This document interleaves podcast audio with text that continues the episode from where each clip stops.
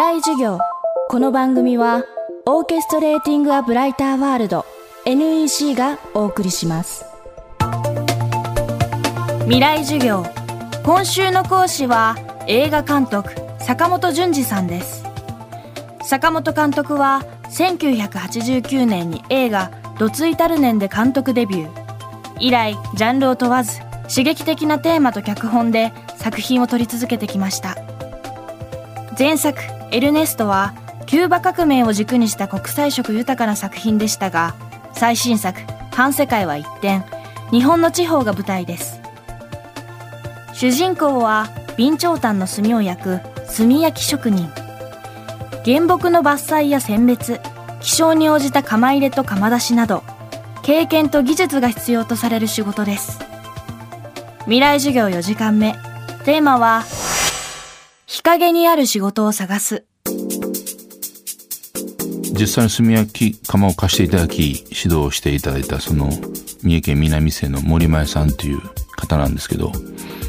えー、その方は僕ら撮影中49歳でこの方も数奇な人生を経られて建設業にいらっしゃったり林業いらっしゃったりして今は炭焼き職人として将来を送ろうともう決めた方なんですけどまあ一人では到底できない仕事なんでいつも募集してるんですよ人材を。もうところが午前中で辞めるとかね誰もついていけないんですよ若い人。だからもう完璧人材不足ですね。で、他の地域は分からないです。和歌山のその紀州備長炭の方はある種のブランドとしてね、名を馳せてるんで、まあそこはちゃんと複数でやられてるようなことは聞きましたけど、でも親子とかご夫婦とかですね、うん、まあそれは本来は一人でやられてるけど、一人でやる仕事ではないんですよ。で、この間久しぶりにお会いしたら、若い人が一人いらっしゃって、でもその方も辞めて、また次の若い子が来て、でもいると思うんですよね。あの、今回の映画見て、まあ、しんどいけど何かに熱中できるっていう魅力はあります。やっぱ火の火を見る職業って癒されるんだよね。ずっとぼーっと何も考えないで見てられる。焚き火同好会っていうのもあるらしいけど、もうそういうそんな趣味ではなくその職業の中でそうやって火を向き合うって贅沢な俺がやらないからね、無責任言いますけど、もし自分の肌に合ってたら相当贅沢な、あの、メンタリティにもそれで、あの煙がお肌と健康にいいんですって。ですから、もし興味持つ方が映画を見て出たら、一回その、どっかに応募がかかってますから、チャレンジしてみてはどうでしょうか。若い人はね、このラジオ聞いてくれてるとしたら、やっぱりこう、例えばその、ある組織の中はきついとか、で、何かしらその、でも自分が何やりたいのか見つからないとか、まあ、いろんなその立ち止まり方をしてる若い人もいると思うんですけど、やっぱり自分、今の自分と違う自分を見てみたいと。このままではちょっと俺もう自覚してると。このままではダメだと。違う自分見てみたいと思うんだったら、ある種その日陰にある、今までその日の当たらなかった。でもそこで作られるものはみんな自分の身近にあるみたいなところを探せば結構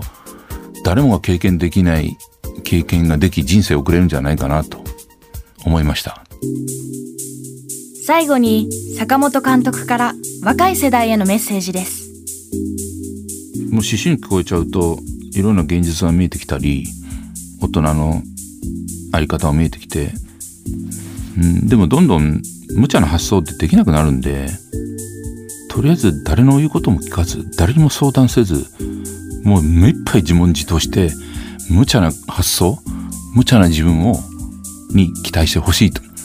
で、挫折ってありますよ。だから、まあ、僕ずっと言ってんだけど、挫折は嫌なら、俺はこうなるってもう決めちゃうことです。こうなりたいとか、じゃなくて、なるって決めちゃえばいいんです。僕も高校生の時に映画監督になりたいじゃなくて、挫折が嫌だからなるって決めて今ここにいます。なるって決めたら、50になってなってもいいんだもん。60になってもいいんで。実現したんだから。誰の言うことも聞かないことです。若い時は。特に母親にはね。当然その芸能人と映画作りともぐっちゃでしょ誰かが何かで捕まったとかさもうそういうとこ行くなっていう絶対行かせないって言ったけど、まあ、俺はもう勝手に自分で生活していくからっつって故郷を離れてで自分で払うって言った授業料なんか払うわけがなくまあいつの間にかねほほぼ除籍ですけど。うん。まあ今だったらお袋亡くなりましたけどね。あの結果僕の活躍し始めてからはね監督になってから応援してくれたし。後で説得できるもんです。はい。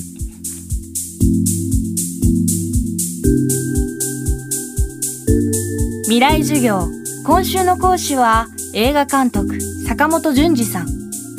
今日のテーマは日陰にある仕事を探すでした。坂本監督の最新作映画反世界は現在全国で公開されています。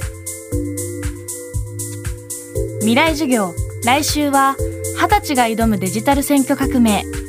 ポリポリ代表伊藤和馬さんの授業をお送りします。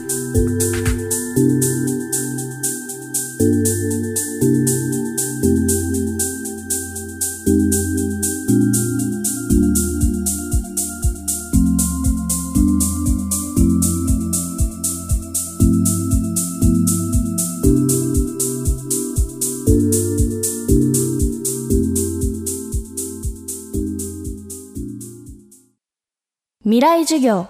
この番組はオーケストレーティング・ア・ブライター・ワールド NEC がお送りしました。